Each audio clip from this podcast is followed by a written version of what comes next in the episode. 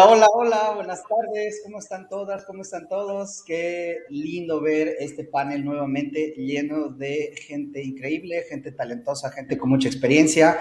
Muchas gracias por seguir nuestros episodios y pues damos la bienvenida a todos los miembros de la liga y a nuestra invitadísima especial María José Avilés. Buenas tardes a todas, ¿cómo están todas, todos? Hola. Muy bien, Fer, ¿cómo andas vos? Eh, bien, este, yo como les decía ya como con eh, durmiendo con mis pijamas navideñas, este, yo sí soy bien, yo sí soy bien navideño, así que pues este, ando en ese, en ese mood actualmente. ¿Cómo están ustedes? Súper, también ya, Navidad, ya llegó Navidad, así que... Sí, y bueno, por allá en Chile, ¿qué tal Felipe? Todo bien por acá, Fer.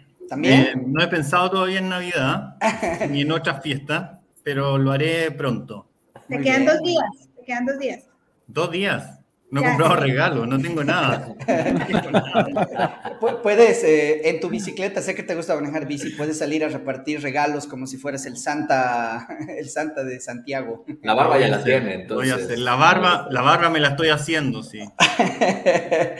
bueno, este, pues hoy tenemos una invitada súper especial, eh, María José Avilés. ¿Cómo estás? Eh, Majo, que le decimos con mucho cariño.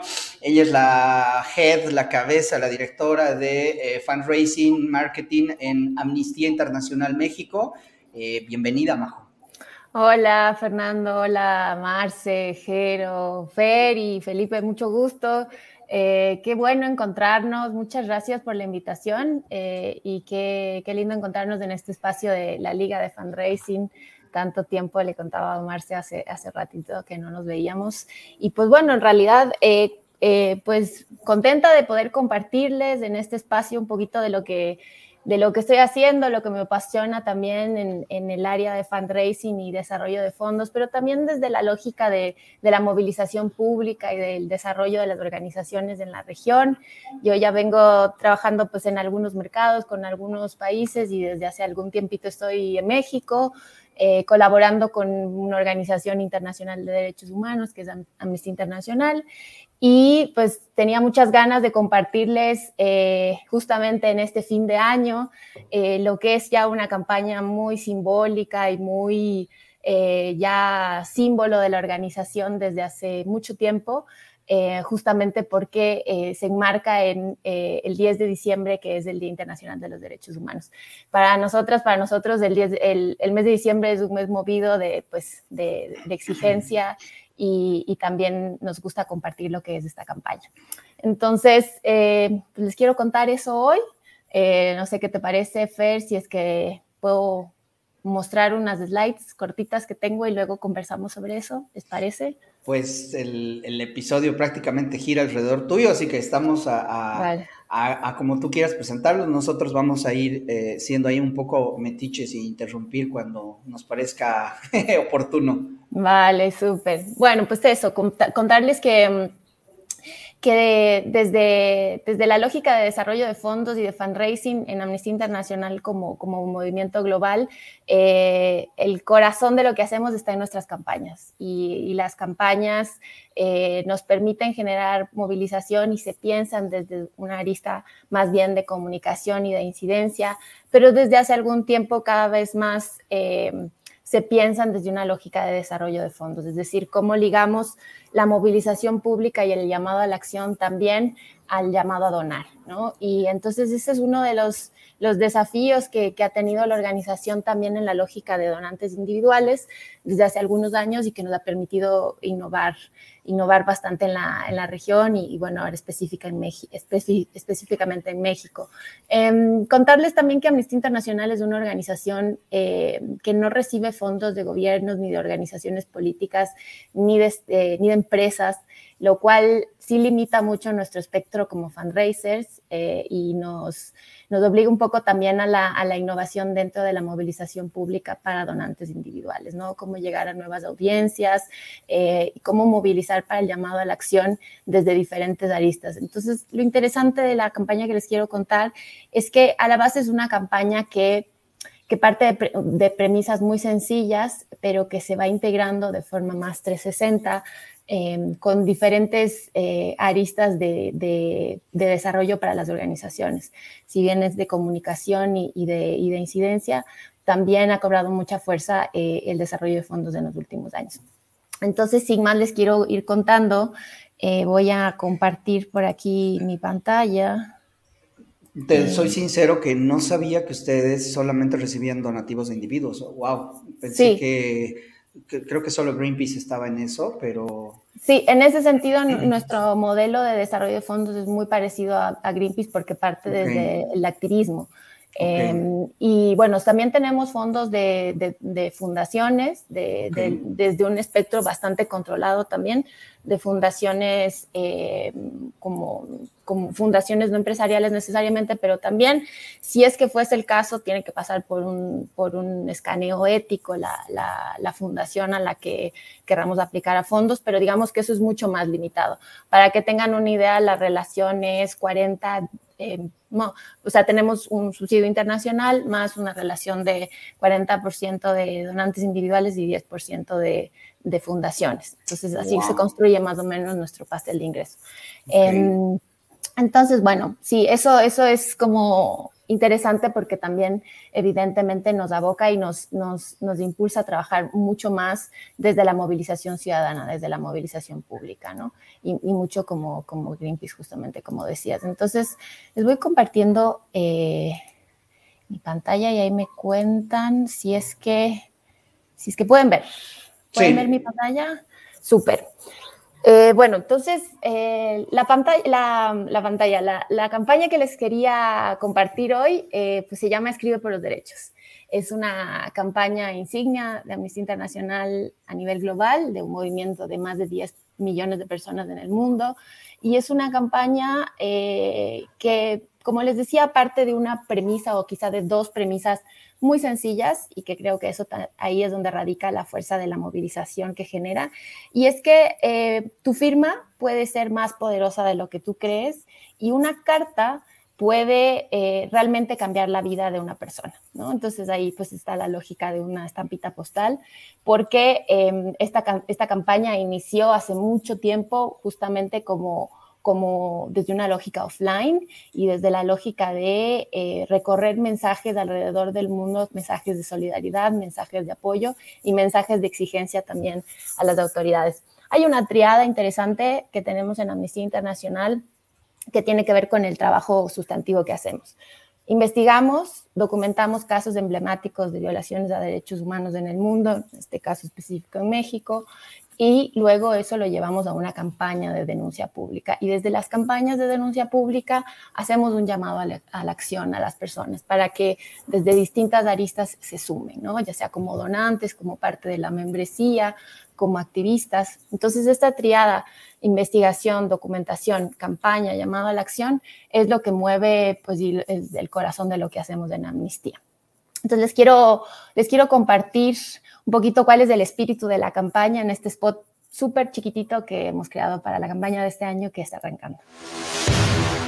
Perdón que corte, ¿sí se escucha el audio? Sí, se escucha. Ah, súper. Eh, la vuelvo a poner.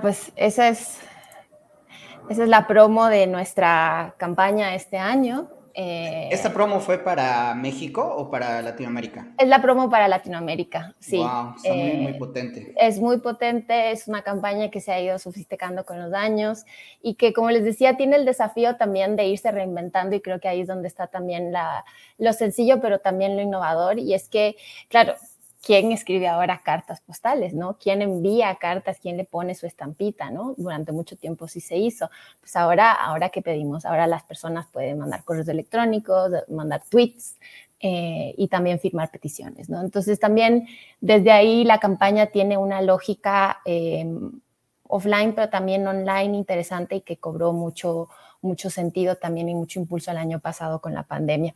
Eh, ¿por, qué, ¿Por qué le llamamos la campaña de derechos humanos más grande del mundo? Que era un poco como, como estábamos anunciando, ¿no? Esta sesión eh, un poco va por, por, porque creemos que es este evento, este gran evento de derechos humanos donde finalmente hay 20 años de historia, son, son 20 años de este año, la campaña está eh, festejando sus 20 años desde el 2001 como una campaña global de, del movimiento de Amnistía Internacional, con más de 150 países que han generado acciones alrededor del mundo. Lo interesante es que trabajamos en casos emblemáticos que eh, nos permiten hacer advocacy, acciones de incidencia y acciones de visibilización sobre violaciones a derechos humanos, no necesariamente solo lo que pasa, de, sobre, solo sobre lo que pasa en un país o en un, en un mercado en específico.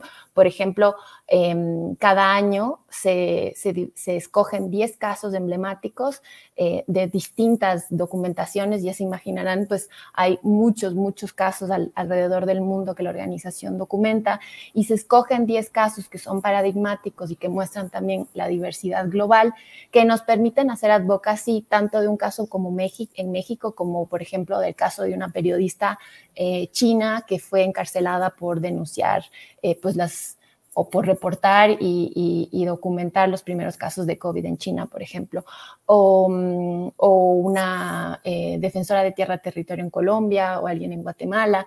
Es decir, tiene esta fuerza y este espectro de ser una campaña realmente internacional, pero que también eh, se, se, sí se encaja en lo, en lo, local porque también tiene casos de cada país. Este año, por ejemplo, de los 10 casos que, que tiene cada año la campaña, uno de los casos es eh, sobre, lo vamos a ver al final, es un caso mexicano sobre una activista feminista que fue reprimida y eh, lastimada en, eh, por la policía. Eh, básicamente la policía le, disparó en una represión, en una protesta feminista el año pasado, y ella es parte de, este caso que estamos eh, llevando este año. Entonces, el espectro eh, es, es, amplio y nos permite pues tener esta sensación de que sí es un movimiento global, pero que también hay pues las las especificidades propias de, cada país, de cada sección donde está Amnistía Internacional. Entonces, por eso tenemos esa sensación de que realmente recorren los, los mensajes de solidaridad alrededor del mundo. Imagínense que en el, en el año 2000, eh, no, esto está mal, en el año 2000, eh, se generaron 2.000 cartas en el año 2000, no en el 2021. En el año 2000, cuando empezó la campaña, eh, las personas escribían, ¿no? Escribían cartas de solidaridad, mensajes eh, de apoyo y para el 2021 hemos llegado eh, a escribir 4.5 millones de mensajes alrededor del mundo, ¿no? Entonces pues pasamos de 2.000 wow. a 4.5 millones de, de, mensajes, de firmas, de peticiones, de movilización. Y evidentemente, como ustedes imaginarán, esto tiene un potencial gigante eh, pues para la generación de lo que en fundraising y en fundraising digital conocemos como leads, ¿no?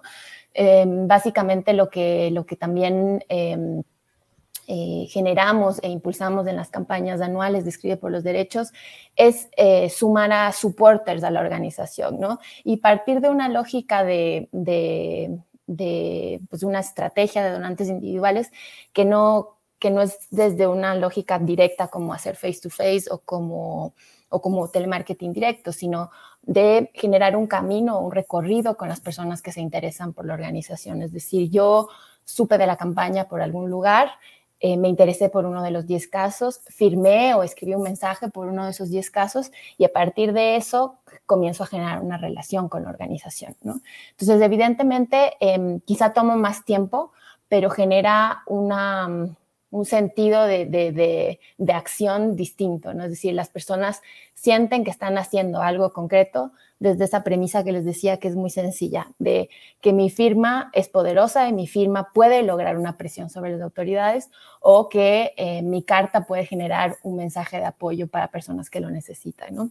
Y que eso puede pasar en México o en todo el mundo. Majo, una consulta. Estas 4.5 millones de cartas, eh, digamos, ¿en qué porcentaje aproximado es, eh, fueron cartas físicas y cuántas fueron firmas digitales, digamos? Sí, bueno, en general aquí están, eh, digamos, un, conjunto de, cartas y peticiones, ¿no? Porque en realidad lo que hemos movido más desde los últimos tres años em, es la lógica de petición, ¿no? Una lógica de em, estamos generando esta exigencia y em, tú te sumas con tu firma para que hagamos llegar este conjunto de voces a las autoridades, ¿no? Entonces, más o menos desde el 2016, eh, la, mayor proporción de estos 4.5 millones son peticiones, ¿no? Y eh, pues quizás de ahí para atrás en el tiempo, la mayoría son son cartas, cartas o mensajes en postales, de acciones muy offline, ¿no? Porque lo que se hacía antes de 2016 era mucha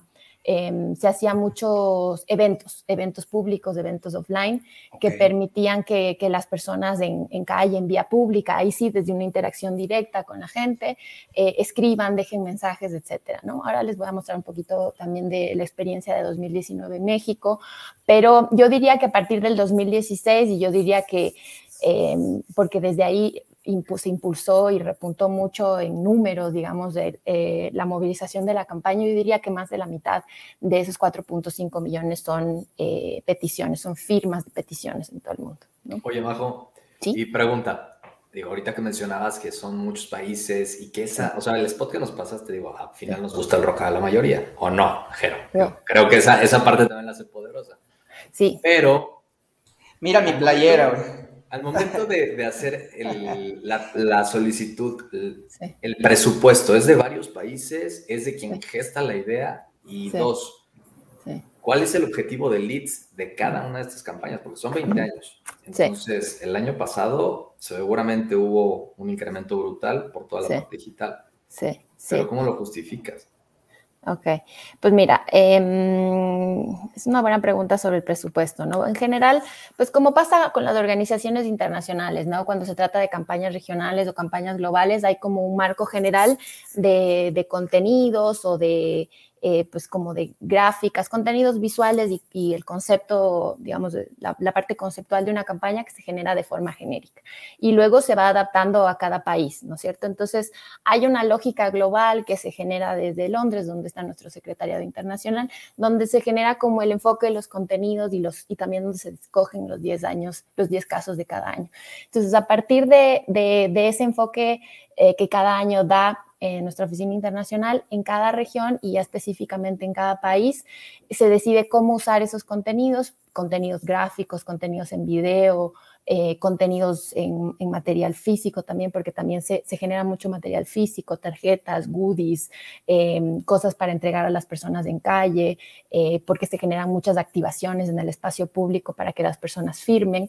Entonces hay mucho material físico, pero también se genera mucho eh, a nivel digital, sobre todo desde el año pasado. Entonces cada país genera, por ejemplo, su espacio virtual. Ahí justo le compartí a Fer em, la, la liga de nuestra, nuestra LADIN de este año, que tiene todos los casos de este año, que es, exclusivamente para México. Cada país adapta y genera sus contenidos ya de, forma más estratégica, ya sea en, el audiovisual, en, contenidos digitales o si es que quiere hacer acciones offline, también invierte más ahí. Pero ya es desde la inversión de cada país. Y yo creo que donde más se ha invertido y se ha, digamos, se ha enfocado la inversión, sobre todo desde el año pasado, ha sido en la pauta digital. ¿No? Esta es una campaña que eh, en el, entre 2019 y 2020 vio un repunte gigantesco en, sus números de, desarrollo y movilización pública eh, justamente por la inversión, ¿no? Todas, todos sabemos como fundraisers que pues el fundraising necesita inversión y la inversión pues es la que genera los resultados. Entonces, podemos ver justamente que entre 2019 y 2020 la diferencia es importantísima porque tomamos la decisión estratégica en México de, invertir mucho en pauta digital. Es decir, para lograr un número importante de, eh, de leads, eh, necesitas invertir en pauta digital. Y ahora, la, la pregunta que me hacía sobre como cuál es la justificación y como para qué, en general, la organización tiene una lógica de, eh, de la búsqueda de supporters, que son personas eh, que simpatizan con el movimiento, que participan en acciones del movimiento, pero que no necesariamente son donantes. Entonces, la organización y, por ejemplo, en mi área, em, pues yo llevo evidentemente la estrategia de fundraising de donantes individuales, pero también la estrategia de crecimiento del movimiento. Lo que nos interesa como organización también es crecer en, en ese movimiento activo. Entonces, buscamos supporters, personas que participen en nuestras actividades, amplifiquen la voz de la organización, sumen y también multipliquen lo que hacemos, ¿no? Y a partir de esa lógica de supporters es que pues viene pues todo ese funnel, todo ese eh, embudo de acciones para ir haciendo un journey que eh, lleve a esos supporters hacia la donación. Entonces, lo que buscamos es generar muchos supporters, personas que se sumen a la campaña, que firmen las peticiones y a partir de eso tenemos pues, nuestra lógica de funnel para la donación con un journey que puede contener eh, contenidos digitales, pero que también, por ejemplo, puede hacerse vía telemarketing desde una lógica de lead conversion. Entonces, más o menos así es como, como lo trabajamos. No sé si contesté a tus preguntas. Sí, no, y, era la pregunta en función a cómo justificas de pronto ante el consejo, ante de pronto al año es, híjole, te quedaste en la mitad de leads, o sí tienes muchos supporters, pero no, no hubo una conversión tal vez a, a tus donantes individuales, ¿no? Sí, Sí, digamos desde las metas y estrategias de donantes individuales, efectivamente, eh, pues ahí está el desafío porque tenemos unas metas, obviamente desde la lógica de la conversión a donante pero desde una lógica de crecimiento como movimiento y a una visión, eh, en una visión más desde el, desde el activismo, a la organización también le interesa em, que se sumen las personas eh, desde distintas aristas, ¿no? Desde el activismo, desde la firma, em, y, y, bueno, pues el desafío justamente es cómo vamos capitalizando eso con el tiempo. Pero quizá ahí es donde yo veo la diferencia y es que es un camino un poco más, más largo. Es un camino que tiene que ver con cuánto las personas han visto eh, nuestras investigaciones, han firmado nuestras peticiones, cómo han recorrido todo el año con nosotras, con nosotros, y pues quizás hacia el siguiente año eh, están listos y están listas para donar, ¿no? Em, es, quizá un camino un poquito más largo, pero de todas maneras quería mostrarles un poco, ahora en un rato les muestro un poco los datos de México y cómo, cómo hemos avanzado.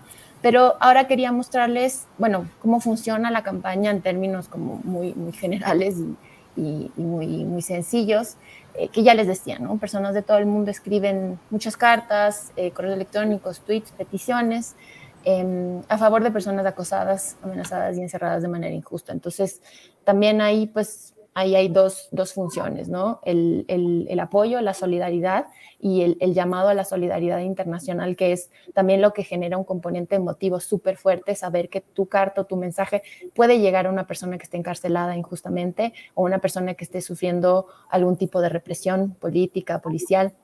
Entonces, ese componente emotivo es muy fuerte. Y también del otro lado está la acción de, de, tu firma y la acción de tu carta que presiona a los gobiernos. Básicamente, pues es como, como somos ese canal que, que lleva la voz de las personas a la exigencia de, al Estado para que haga su chamba, ¿no? que haga su trabajo. Eh, y que en general tenemos varios casos de éxito sobre el tiempo, de eh, casos que han sido parte de la campaña y que también nos han permitido justamente ir generando una relación cada vez más fuerte con las personas que firmaron sus las peticiones. Entonces, por ejemplo, quienes firmaron los casos del año pasado, este año han recibido toda una serie de, de journey de contenidos digitales contándoles cómo avanzan los casos, cuando hemos tenido casos de éxito, cuando se ha logrado justicia y para este año a esas personas ya pues las abordaremos como desde otra lógica, ¿no? Desde una lógica más de, bueno, ahora cómo puedes dar un step adicional en tu intercambio con la organización donando, ¿no? Y básicamente, pues, es ese camino. Em, bueno, yo, yo quisiera resaltar de esta campaña y en general como del trabajo del activismo y la movilización pues como el, el poder que tiene, que es una campaña en sí misma de la organización. O sea, esto no es una campaña de recaudación de fondos que, que, que tú y tu equipo se inventaron para traerle fondos a una organización, sino es una campaña que trabaja alineada con todas las áreas, que todo el mundo le pone atención, que todo el mundo está como em, en función de tener buenos resultados en dos frentes grandes, que es como la abogacía o, el, o, más que la abogacía, la movilización de personas hacia un fin. Y por otro lado, pues, digamos, se aprovecha esta oportunidad o este ambiente para recaudar fondos o para conseguir donantes individuales o para pedir donaciones. Eh, esto es muy importante para las organizaciones activistas porque muchas veces, eh, digamos, se tiene como el concepto de que es muy difícil recaudar fondos cuando tú todo el tiempo estás luchando por, un, por una causa que es pública, que, que está siempre, digamos, movilizando para que el gobierno haga lo que tiene que hacer y recaudar fondos en medio de ese escenario es imposible y no, no es imposible. O sea, aquí creo que tenemos una, una, un muy buen ejemplo.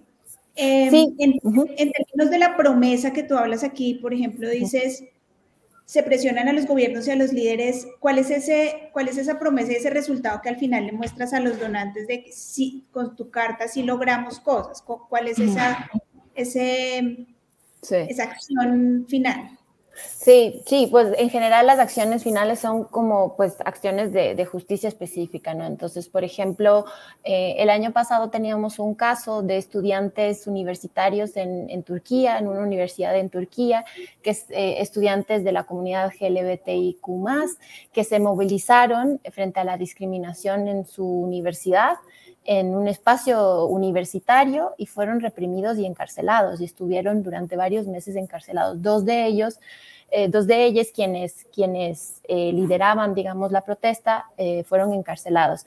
Y la presión pública que genera una organización como Amnistía Internacional efectivamente es pues, esa promesa, ¿no? La, la cómo podemos movilizar todas esas voces de presión a nivel mundial que hagan que, pues, el costo político para las, para las autoridades sea demasiado fuerte, ¿no? La presión pública realmente puede generar cambios y lo que pasó este año es que estos chicos, un chico y una chica fueron liberados em, tras eh, pues toda esta presión y esta entrega de firmas que se hizo a nivel público, ¿no? Porque además también esto es muy mediático. Cada vez que Amnistía toma un caso, eh, el caso se torna mediático y eso hace, pues genera como un balance de fuerzas con las autoridades, ¿no? Si es un caso mediático, pues muy probablemente, em, digamos, el abuso o la injusticia va a ser mucho más evidente y se va a ver más. Entonces yo creo que ahí la promesa radica en cómo eh, la organización eh, visibiliza eh, esas voces, canaliza esas voces y ejerce la presión para que, para que se tomen las acciones correctivas, ¿no? Eh, en cada caso es muy distinto, cada caso tiene peticiones distintas, por eso tú firmas peticiones cada año, porque pues tú dices, eh, en tal caso tal persona está demandando esto y esto le pedimos a tal estado en tal lugar del mundo. Em, y la promesa es que eso se cumpla, ¿no? Y que tu firma o tu carta ayude a eso, ¿no? Esa es la promesa, pero también, eh, como les decía, todo el componente de generar una cercanía a pesar de la distancia. Es una persona que tú no conoces. Por ejemplo, eh, chicos y chicas de México escriben mensajes a los estudiantes de Metu en Turquía, de la, universidad donde fueron reprimidos, mostrándoles su apoyo. Y justamente eso es lo que genera también un lazo emocional eh, que te hace sentir parte de un movimiento y, sentirte parte de un movimiento es lo que también genera ese lazo de desarrollo y de fidelización, ¿no? Cuando te sientes parte de algo grande, eh, digamos que la lógica de ir desarrollando por etapas y, llegar a una instancia de donación es más evidente. Em, el, año pasado tuvimos una, un caso específico que lo deben conocer, el caso de Gustavo Gatica en Chile, de, después del estallido social en Chile. Fue un caso que Amnistía Chile documentó eh, y un caso que, ha venido trabajándose mucho durante todo este año. Eh, como ustedes saben, o bueno, les comparto, Gustavo Gatica era un joven eh, santiaguino que salió a manifestar en el marco de las protestas de octubre de 2019 en Chile y por la brutal represión policial él perdió la vista, se quedó ciego. Por disparos de perdigón directo frente a su rostro, Gustavo Gatica se quedó ciego. Y mm, el caso de Gustavo recorrió el mundo con Amnistía Internacional y este año se entregó, se entregaron más de 360 mil firmas eh, al gobierno chileno eh, exigiendo eh, que se investiguen a los mandos, a los mandos altos que, que, estuvieron tras esta tras esta represión policial. Y además de esa fuerza de hacer una entrega pública de, de voces de todo el mundo, incluidas firmas de México. Em, también se generó un espacio lindísimo donde las personas podían enviarle audios a través de WhatsApp a Gustavo, personas que no lo conocían, personas de aquí de México que eh, vieron su caso, conocieron su historia y pudieron mandarle un mensaje y él podía responder. Entonces, ¿cómo generamos también esos lazos eh, como movimiento y le damos esa fuerza de, de poder comunicarnos también a, nivel global como movimiento. Eh, creo que ahí radica como un poco la magia de esta campaña. Y, y, sí, efectivamente lo que decías, Marce, de que es una campaña de todas y de todos, desde lo, a lo que jalamos todo el año, eh, todos los años, todas las áreas. ¿no? E, esta campaña en específico, porque es una campaña insignia de la organización, no, todas las, no pasa en todas las campañas, es verdad, pero también esto te muestra cómo, cómo cuando hay pues una lógica súper común y súper clara desde todas las áreas, las áreas administrativas, de comunicaciones externas, de advocacy, todas las áreas que componen una organización, saben que cada diciembre todas y todos estamos remando hacia la misma campaña. Y, eso, y eso sí le da potencia. Es María José. Sí. Eh, bueno, gracias primero por compartir toda esta información y la experiencia con las campañas. Me parece que es, destacable de cómo una causa relevante como la amnistía eh, sale adelante con las dificultades de financiamiento que he mencionado. Eh, sin duda que uno podría hablar mucho, ¿verdad? Pero en el momento en que el relato lo centraste en una persona como Gustavo Gatica, se hace carne, digamos. Esta, esto se hace carne y comienza a ser, eh, comienza a ser ese uno como yo que le ocurrió y que uno dice, bueno, ¿cuándo voy a estar relacionado con los derechos humanos? Y puede ser que a la vuelta de la esquina te toca toparte con uno de estos. Y en ese sentido, eh, la, represión del levantamiento social de, que hubo en Chile eh, también llevó otras, otros fenómenos. Por ejemplo, actualmente hay una senadora que también perdió la vista y actualmente lucha por esos derechos en, el, en la arena, digamos, política nacional. Eh, entonces, Fabiola, ¿no? Lo que te quería Fabiola es que este, este caso de Gustavo Gatica, eh, ¿te parece que de alguna manera podría servir como un embajador en el área internacional para personificar lo que es amnistía y en el logro que se puede transformar? Eh, sí, sin duda creo que sí. Creo que en el caso de Gustavo Gatica todavía hay pues mucho por lo que presionar, porque pues es parte de un entramado mucho más complejo que tiene que ver con lo que fue el estallido social en Chile, con lo que es ahora el proceso constituyente, con las elecciones que se están dando ahora en Chile. Entonces, es parte de un entramado institucional y, de contexto país mucho más complejo, ¿no?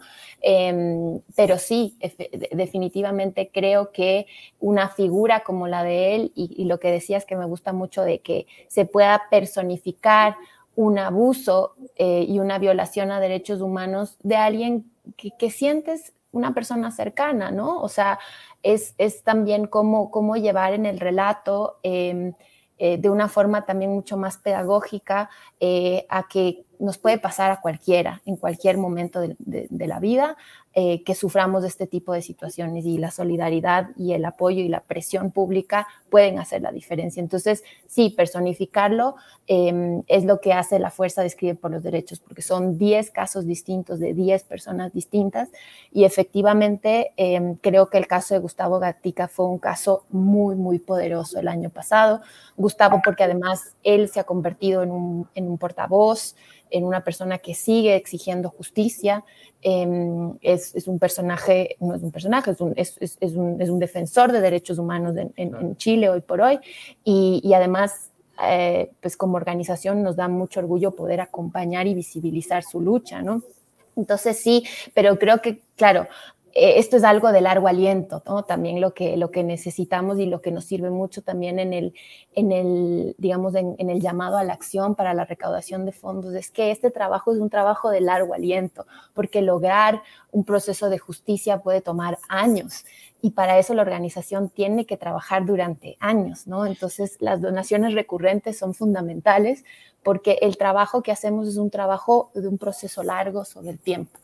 Y en los casos como el de Gustavo, por ejemplo, pues es un caso que lo lleva directamente, evidentemente, nuestros colegas, nuestras colegas de Chile, eh, que tendrá muchos años de seguimiento y esperemos que pues ahora con el, consejo, el proceso constituyente eh, vea la luz de alguna forma en, un pues, en una respuesta puntual a las exigencias. ¿no?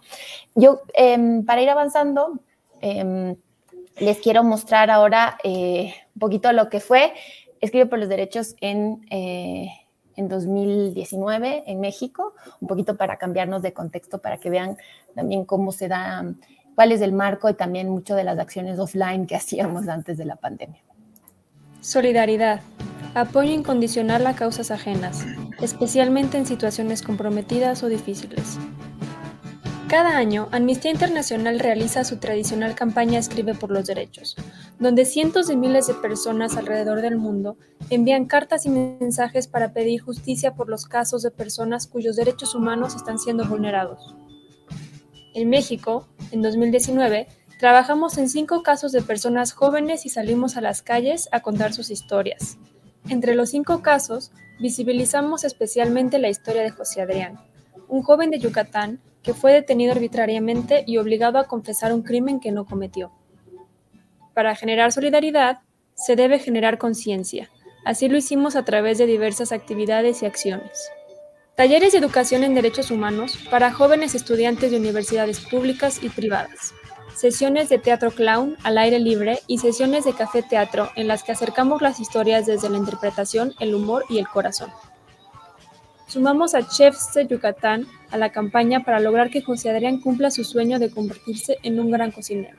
La solidaridad describe por los derechos se sintió en manos de las personas activistas de San Luis Potosí, Puebla, Ciudad de México, Guanajuato, Yucatán, Michoacán, Sonora, Nuevo León, Baja California, Querétaro y Chiapas. En Amnistía Internacional investigamos, documentamos, denunciamos y movilizamos para poner fin a las injusticias. ¿Y tú? ¿Quieres ser parte del cambio? Entérate, solidarízate, actúa. Somos Amnistía Internacional.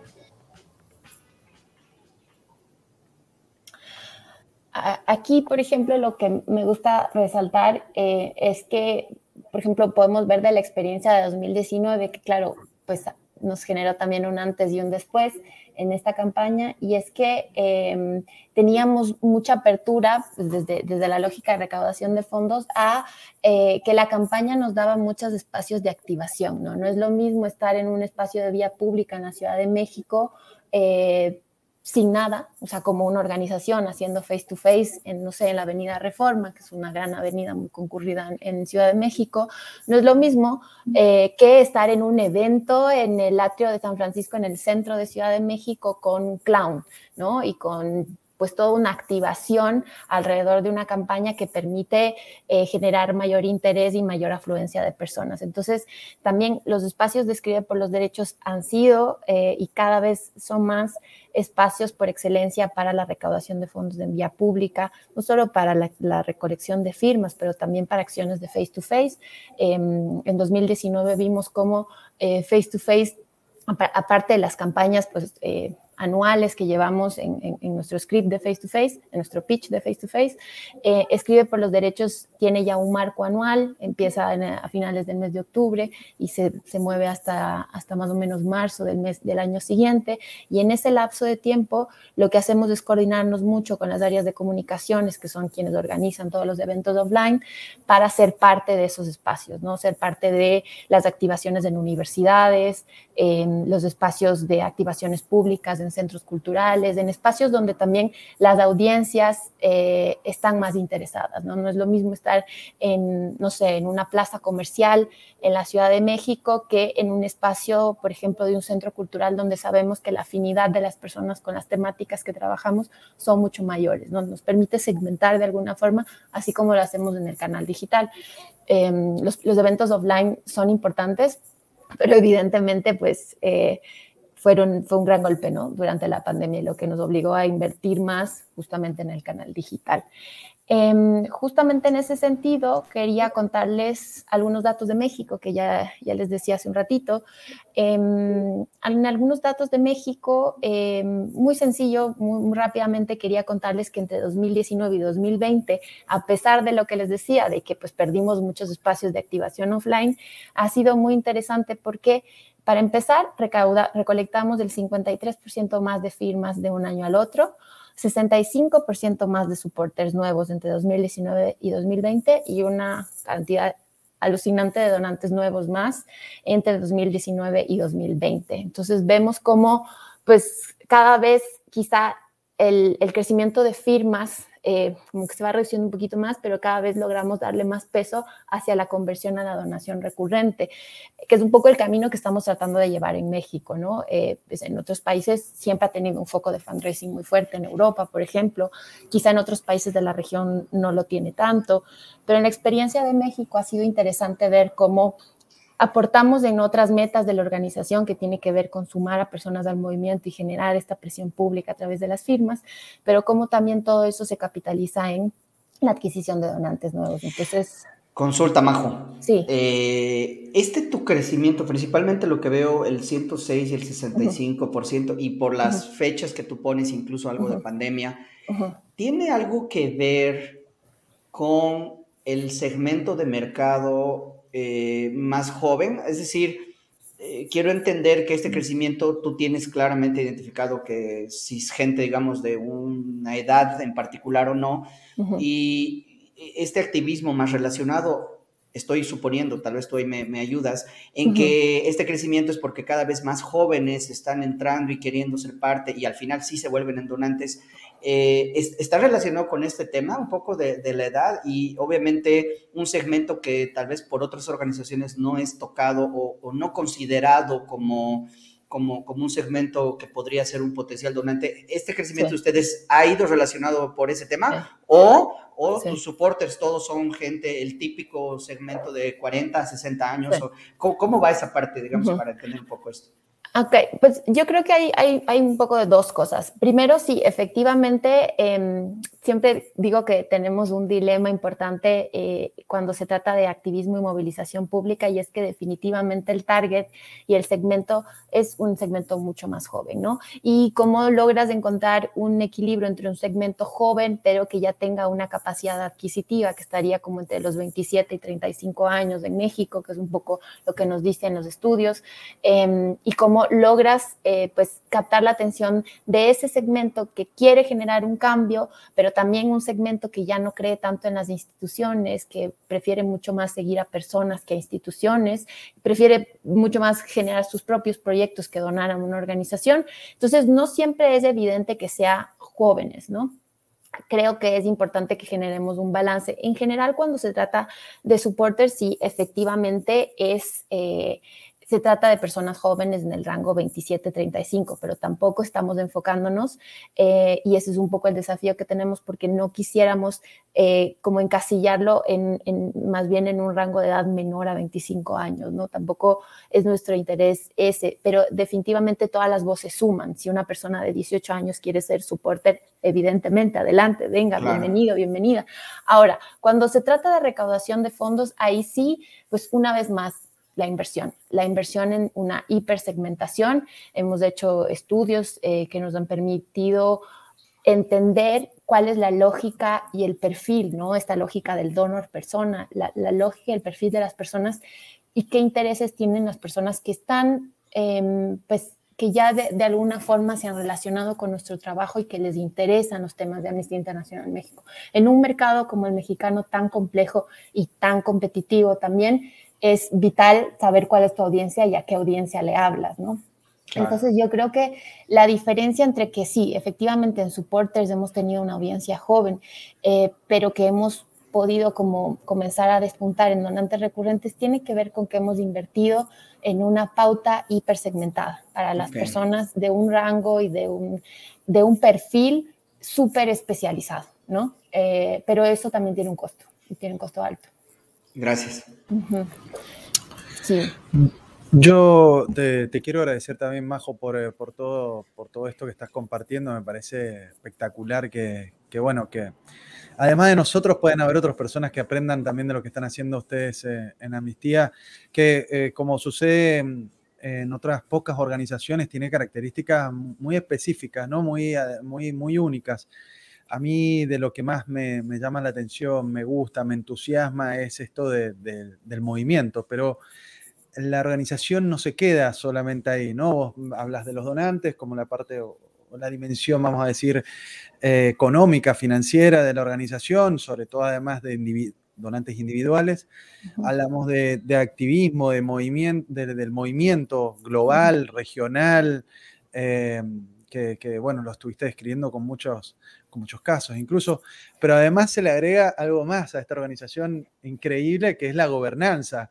Ah, Otro, eh, otra dimensión que, pone todavía mayor complejidad a algo que tiene que estar funcionando con un equilibrio o con un balance o con una armonía eh, que, los pone, creo que, con muchos desafíos, ¿no? La gobernanza, eh, en el caso de, Amnistía, es una, eh, una, una, gobernanza liderada mayoritariamente por, por jóvenes, eh, voluntarias, voluntarios, que, bueno, que forman las juntas directivas de los diferentes países que, y así a su vez de la federación, en realidad también a nivel global.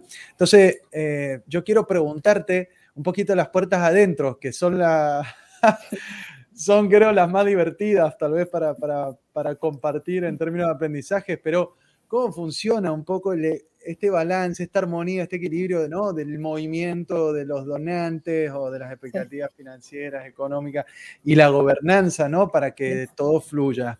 Sí, pues qué buena pregunta, Gera, gracias. E, efectivamente, hay un rasgo muy característico de Amnistía Internacional que, pues, yo no sé si es que se da en, en otra organización como en el modelo de ONG internacional como el que conocemos, y es este modelo de gobernanza democrática en que finalmente la persona que está en la calle, cualquier persona X que hoy esté caminando por la calle y que decida sumarse a la organización, podría presidir la organización en cualquier momento. ¿no? Es esta idea súper fuerte de que la organización es de las personas y que las personas toman las decisiones de la organización. Es una premisa súper fuerte y que ha marcado Amnistía durante toda su existencia. Entonces, eso hace efectivamente que la gobernanza sea muy eh, y sea también, em, pues, uno de, de las promesas un poco regresando a lo que, a lo que decía Marce, que me gustaba mucho, es, tiene que ver con em,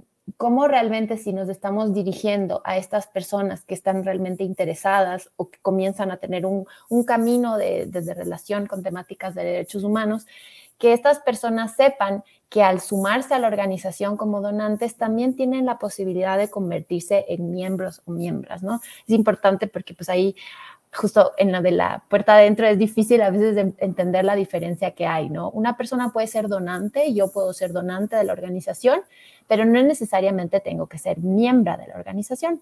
Pero puedo ser miembro eh, de la organización y para eso sí o sí tengo que ser donante. Hay como una relación ahí compleja. Eh, y esto para decirles que básicamente las personas que deciden ser parte de la membresía de Amnistía Internacional México tienen una promesa adicional.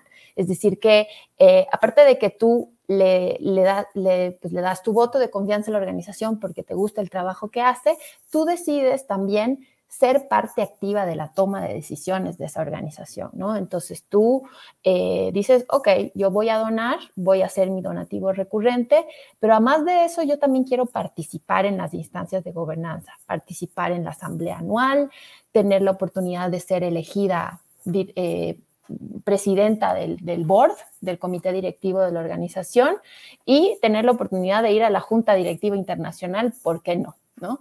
Entonces hay un, espectro de, muchas cosas que podrían pasarte eh, si es que tú tienes un camino así integral de, pues, recorrido con organización.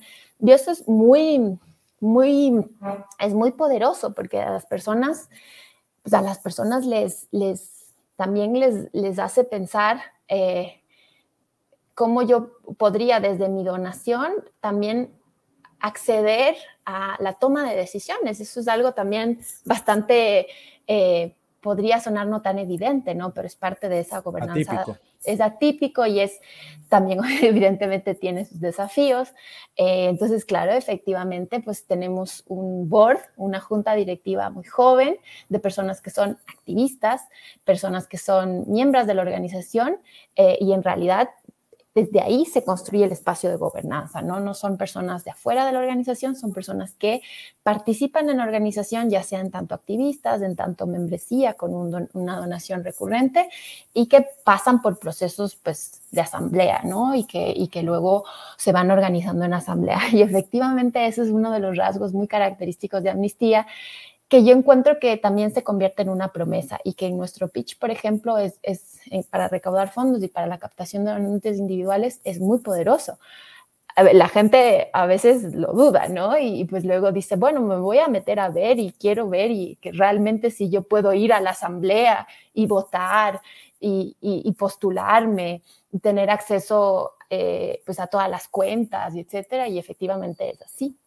Entonces, creo que ahí eh, es interesante porque, pues, eh, sí tenemos este, evidentemente, pues es el área que yo llevo, tenemos el desafío y, el reto de em, encaminar hacia las donaciones individuales para la sostenibilidad financiera, pero también de incentivar a la membresía, ¿no? En esta lógica del movimiento, como decía Esgera, de que sí, eh, tenemos un reto de, de sostenibilidad financiera, pero nos interesa también que las personas sean parte de la organización, sean parte activa. Y evidentemente eso también tiene unas consecuencias en la fidelización y en el proceso de desarrollo, porque no es lo mismo una persona que te dona y que ni se acuerda que te dona, a una persona que es parte del comité directivo, ¿no? Entonces, eh, eso creo que es un gran asset, diría yo, pero también tiene sus desafíos, ¿no? Sus desafíos porque finalmente eh, a quien rendimos cuentas todo el tiempo es pues a nuestros donantes y a nuestra membresía. Y a quien nos debemos es a nuestros donantes y nuestra membresía. ¿Y quiénes son nuestros jefes y nuestras jefes? nuestras jefas son los donantes y la membresía, efectivamente. Eh, em, en esa construcción de la relación, que pues es súper bonita porque tú escribes una carta, apoyas un caso, em, digamos, te sientes parte y demás la conversión viene, por ejemplo, después de escribir la carta face to face, viene eh, digitalmente después de mandar un correo con la carta, ¿cómo, cómo, es ese tránsito a la conversión? ¿O te pues, eh, Sí, en, los últimos años y en la, pues en la estrategia que hemos desarrollado en México puntualmente, eh, y sobre todo en la experiencia del año pasado, donde tuvimos estos grandes resultados, em, estaba súper encaminada la petición, ¿no? Las personas sí firman eh, mensajes, pero el año pasado se enfocó mucho más a la petición y la petición tú la puedes firmar justamente en nuestra página de maratón de cartas, ¿no? Se llama maratón de cartas porque pues tradicionalmente e históricamente era un maratón de cartas, ¿quién escribía más cartas? Y eso se ha ido transformando con el tiempo hacia una lógica de maratón de petición, ¿no? Es decir, ¿cómo, cómo logramos que más personas firmen la petición. Entonces, la firma de petición es em, directamente una acción de generación de leads, ¿no?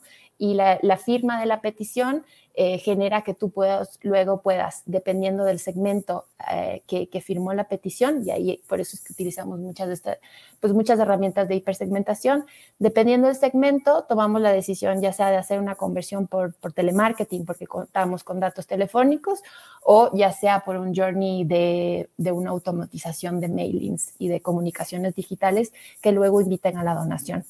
Entonces, dependiendo pues, del, segmento y de la estrategia de la inversión que queramos hacer, vamos a llevar a la conversión desde una lógica de telemarketing, de lead conversion, o desde una lógica de, journey digital para la conversión en línea. Eh, y además, y en paralelo a eso, también hacemos pues, en nuestro programa recurrente, en nuestra campaña recurrente de face to face, el equipo está utilizando el caso y la campaña específicamente de Escribe por los Derechos todos los años, entre noviembre y marzo del año siguiente es pues la campaña que se utiliza para captación en calle. Más, justamente lo que ponía aquí, acciones de retención y desarrollo, ¿no? Tenemos campañas telefónicas de reactivación y de aumento de donación que han sido súper poderosas en los últimos dos años, sobre todo las de aumentos de donación, justamente a partir de la campaña. Es decir, el marco de la campaña nos permite generar acciones de desarrollo, sobre todo en los upgrades y en las reactivaciones. Así es un poco cómo generamos la conversión. Em, y bueno, ya para cerrar, eh, les, quiero, les quiero presentar a Wendy y este es el caso de México de este año, de la campaña 2021 que estará vigente hasta marzo del próximo año. Y ahí les dejo con, con la historia de Wendy, que es muy cortita.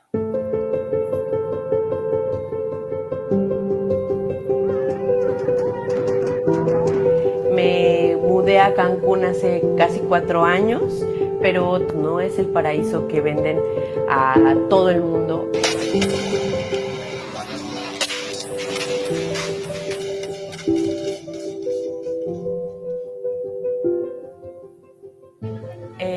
de noviembre yo salí a protestar por el feminicidio de Alexis y entiendo que esa noche pude haber sido yo la siguiente víctima de feminicidio. Llegamos a todos los contingentes a Palacio. Aquí ya había un gran número de gente reunida. Cuando la gente tira la segunda madera, se escuchan tres disparos todos entramos como en shock, empiezan a salir los policías con armas largas. Cuando la gente empieza con la estampida humana, empiezan a, disparar directo a la gente.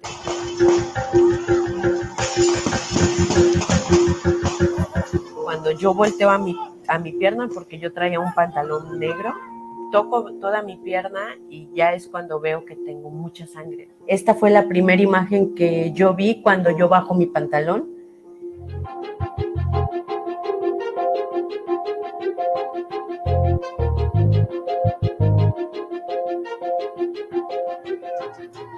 realmente hay una violencia contra la mujer que va creciendo. La violencia nos está sobrepasando y creo que es momento de que ya tenemos que levantar la voz. Estamos en el momento en el que nosotros tenemos que ser la revolución.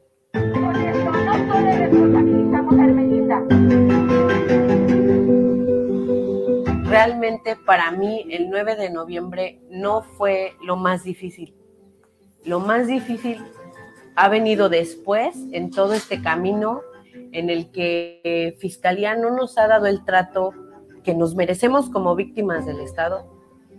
Nos mordemos el dolor y salimos a mostrar nuestros colores. Lo que yo pido para todas las mujeres que fueron violentadas y atacadas el 9 de noviembre es justicia, es un acceso real a la verdad y a la memoria también porque esto no puede quedarse atrás ni en el olvido. No debería de pasarle a ninguna mujer, ni en Quintana Roo, ni en México, ni en ninguna parte del mundo.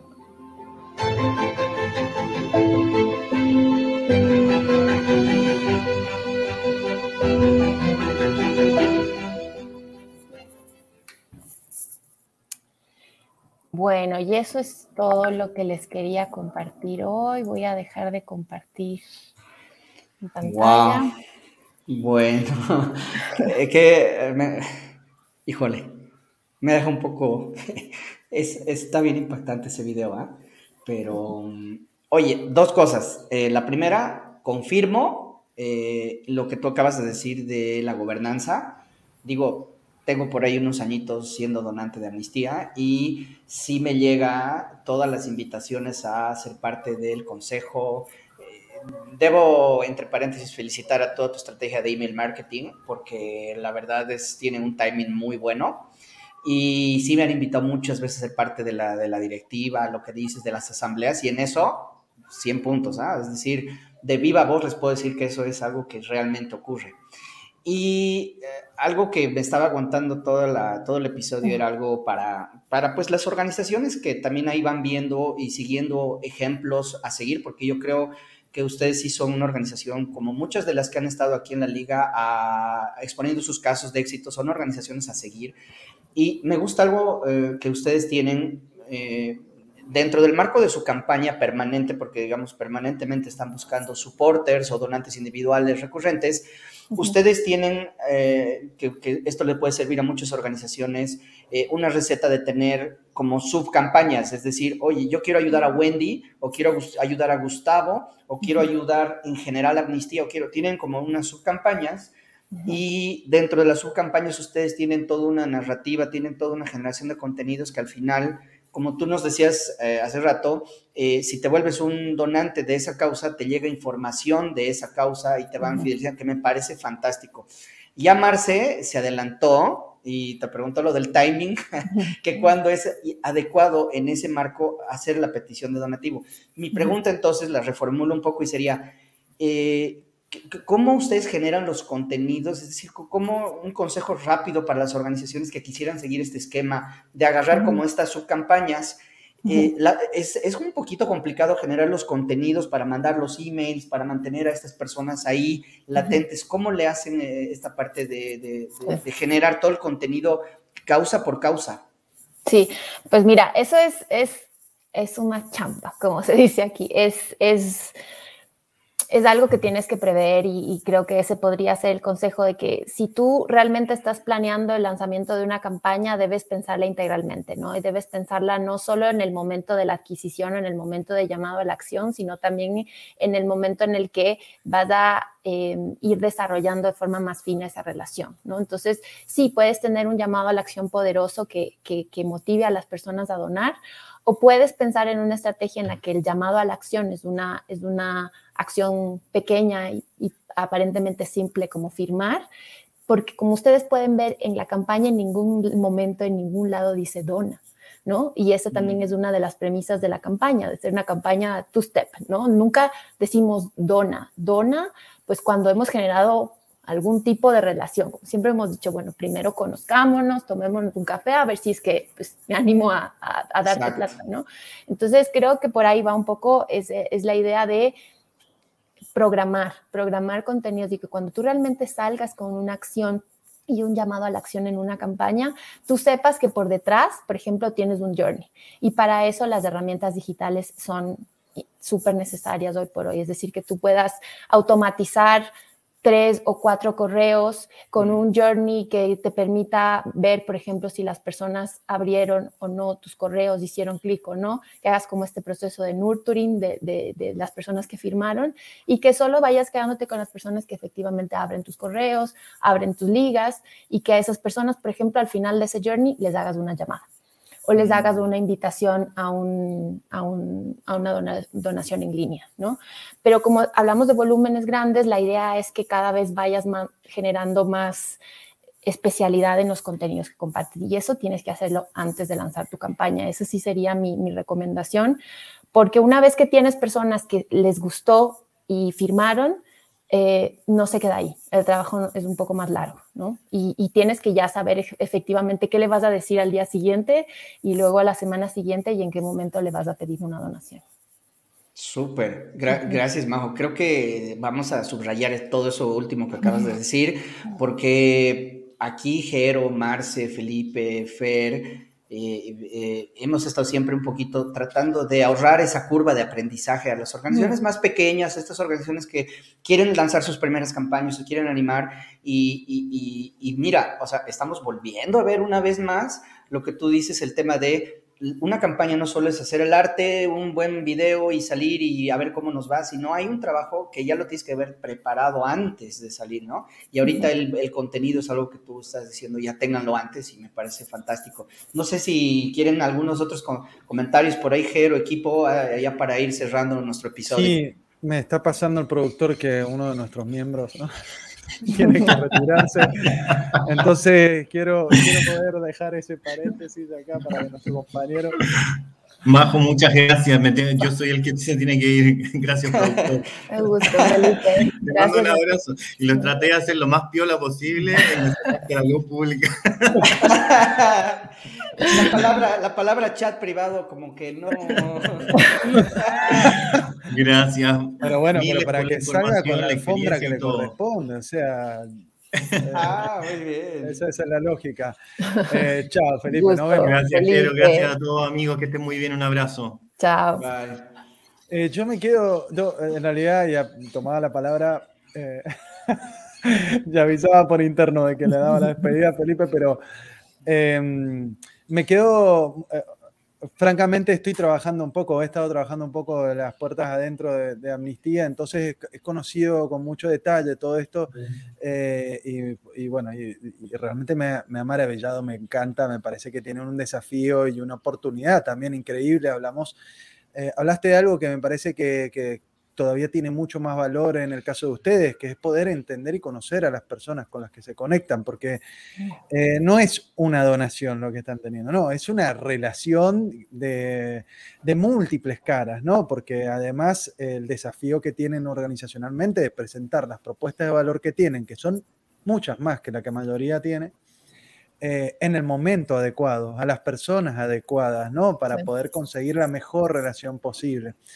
Entonces, eh, mi comentario iba mucho alrededor de algo que estoy pensando, que tiene que ver con la capa que, que sostiene esto, ¿no? Porque cuando tenés pocas relaciones, bueno, esto lo podés manejar, ¿no? Con grandes donantes, no sé, me imagino que tener eh, varias interfaces, varios puntos de contacto o de interacciones con, con un grupo reducido de gente es, es algo manejable de alguna forma, pero cuando estamos hablando de algo que pretende ser un movimiento de entrada nacional, o sea, idealmente regional y en un sueño de algo internacional, entonces estamos hablando de algo que, significa administrar cientos de millones de relaciones.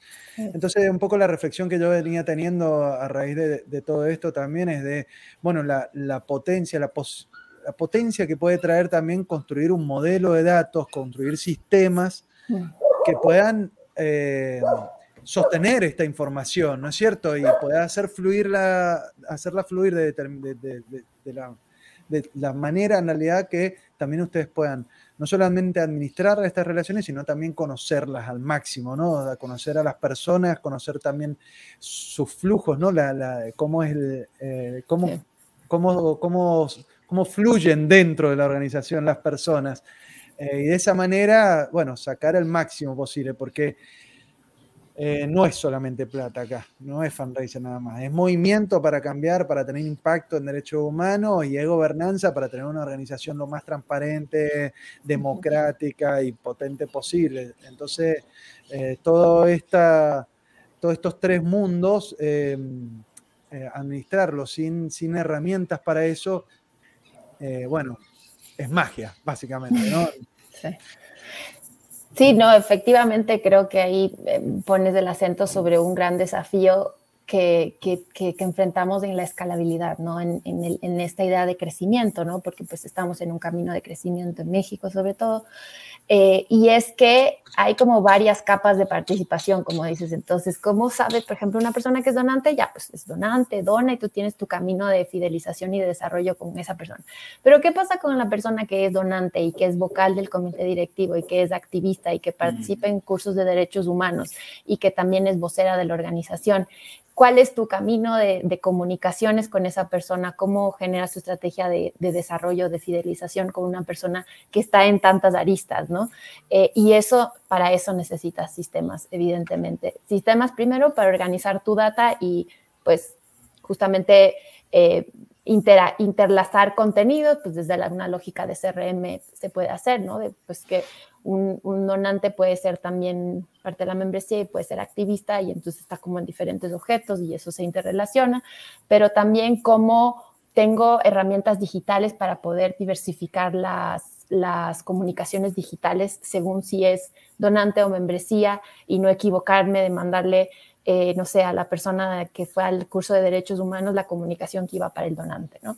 Y eso sí, eso es un trabajo muy, muy de, sistemas y también de, tener claro eh, también qué es lo que quieres desarrollar. Y si quieres desarrollar todos los caminos, pues plantearte ese desafío, porque eso implica, como les decía antes, que tienes que multiplicar tus contenidos y eso también es un gran desafío en términos de comunicación digital, que no todas tus copies, no todos tus, tus, tus, tus, estilos narrativos de, tus comunicaciones son los mismos y no dicen lo mismo.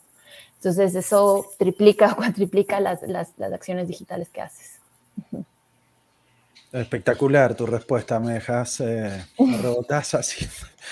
Es un match point porque me dejas pensando mucho. claro, ¿viste? Em, en el sentido de que, eh, claro, son tantas la multiplicidad, digamos, de, relaciones que tenés que intentar construir que, bueno, eh, incluso, como decís, de lo narrativo, del tono, desde, bueno, desde la propuesta, desde el timing, de, eh, y todo, intentar centralizarlo, algo que, que evidentemente también probablemente no sea la mejor solución, ¿no? También algo que, me encanta de la organización es la tendencia o la búsqueda de la descentralización, ¿no? Como esta también lógica de, que no, no se puede controlar todo desde un solo espacio, sino eh, puede haber una red que trabaje para eso. Sí, sí, sí. En eso hay bastante autonomía, digamos. En cada, pues cada estrategia y en cada país tomamos las decisiones, sí. Pues sí. Muy bien, muy bien. Este, yo, lo ultimillo, lo ultimillo es, eh, pues también eh, para ustedes, organizaciones que, que, nos están viendo o nos van a ver más adelante, algo que también quisiera rescatar de Amnistía Internacional es que tienen una campaña anual eh, muy bien estructurada, pues que ya lleva como 20 años, dijiste, ¿no? este Majo. Sí. Y, y, a, y, a, veces queremos rompernos la cabeza en cada año crear una nueva campaña, y ahora qué le vamos a llamar, y ahora qué lógica, y ahora y ustedes tienen una campaña 20 años en una determinada época con un eh, call to action muy específico, muy claro, que creo que también eso podría ser, eh, dependiendo la causa que, las organizaciones estén, eh, digamos, impulsando, una buena práctica, ¿no? Es decir, tener tus campañas, digamos, nuevas que van apareciendo, pero una que le, la posicionas y le das mucha fuerza, ustedes a nivel global, pero que creo que eso es algo que también sí se puede rescatar, que no vemos mucho, ¿no? Generalmente es como que lanzas una campaña y el año y es otra y es otra, y nunca posicionas eh, algo, ni la causa ni la campaña, ¿no? Sí, sí, yo ahí debo decir que igual como fundraiser, pues siempre estamos tentadas a hagamos algo nuevo y pues siempre queremos innovar y queremos generar un, un, llamado a la acción distinto y un enfoque distinto y un concepto creativo distinto. Pero al tener como este marco desde una premisa premisa súper sencilla, que es la que les decía, también eso te permite innovar, ¿no? Cada año y sobre todo con el desafío de la pandemia, eh, pues darle otras capas y otros colores a la misma campaña, sobre la misma premisa sencilla que teníamos. Entonces, y también lo que creo es que mm, sí se ha visto como, o por lo menos en México, em, como la consistencia de, la campaña sobre los años ya ha hecho que cada vez más pueda, eh, la campaña pueda irse capitalizando también en términos de recaudación de fondos, ¿no? Que no pasaba hace 10 años. Hace 10 años tenía un enfoque medio duro sobre firmas, entonces sobre el tiempo la campaña también va adquiriendo este enfoque más 360 y eso sí se logra con, con tiempo, sí, en una campaña como esta. Súper. Tocayo, no sé, eh, Marce, ¿quieren hacer algunas impresiones últimas antes de que vayamos cerrando el episodio. Pues nada más agradecerle a Majo y, pues, digo, ponernos todos en el mismo carril, ¿no? Ya vimos que no es nada más un tema de firmas, mm. sino el cómo, como decía Felipe, le pones carne a la misma causa. Entonces, esa, eso que te hace vivir, ahorita lo que te pasó con el video, lo que de pronto nos daba de poder el primer video que vimos, cambiarlo en la cabeza de muchos de los fundraisers de otras organizaciones y que vean que al momento de hacer que no nada más el storytelling, sino que lo lleve al story doing desde casos muy específicos, va a ser muchísimo más sencillo que tu, tu donativo se va aplicado en una cara, por así decirlo. Y muchas gracias, Majo. Ustedes. Super Majo, excelente. Me parece que, que, es otra mirada y de un tema difícil. O sea, el activismo siempre va a ser más difícil que los niños, que las cosas que estamos acostumbradas. Eh, pero está muy bien llevado y pues felicitaciones eh, para todas las organizaciones que nos escuchan. Eh, creo que hay muchas posibilidades de recaudar fondos. Esta es otra que, que estamos viendo y que además tiene una conexión impresionante con, con, lo que es la esencia de la organización y creo que este es el valor de, de Amnistía. Muchas gracias. No, pues, gracias a ustedes por el espacio. Muchas gracias, Majo. Eh, pues les invitamos eh, inmediatamente después de esto. Hoy subimos el podcast, subimos eh, para los que no pudieron ver eh, todo este episodio al canal de YouTube. Así que muchísimas gracias, Majo, por toda la información y por por abrirlo así tan transparentemente y bueno, felicidades por todas las acciones que están haciendo. Eh, aquí les dejamos eh, nuevamente esta, esta campaña que están promoviendo ellos y muchísimas gracias, eh, equipazo, liga, nos vemos el siguiente episodio, gracias.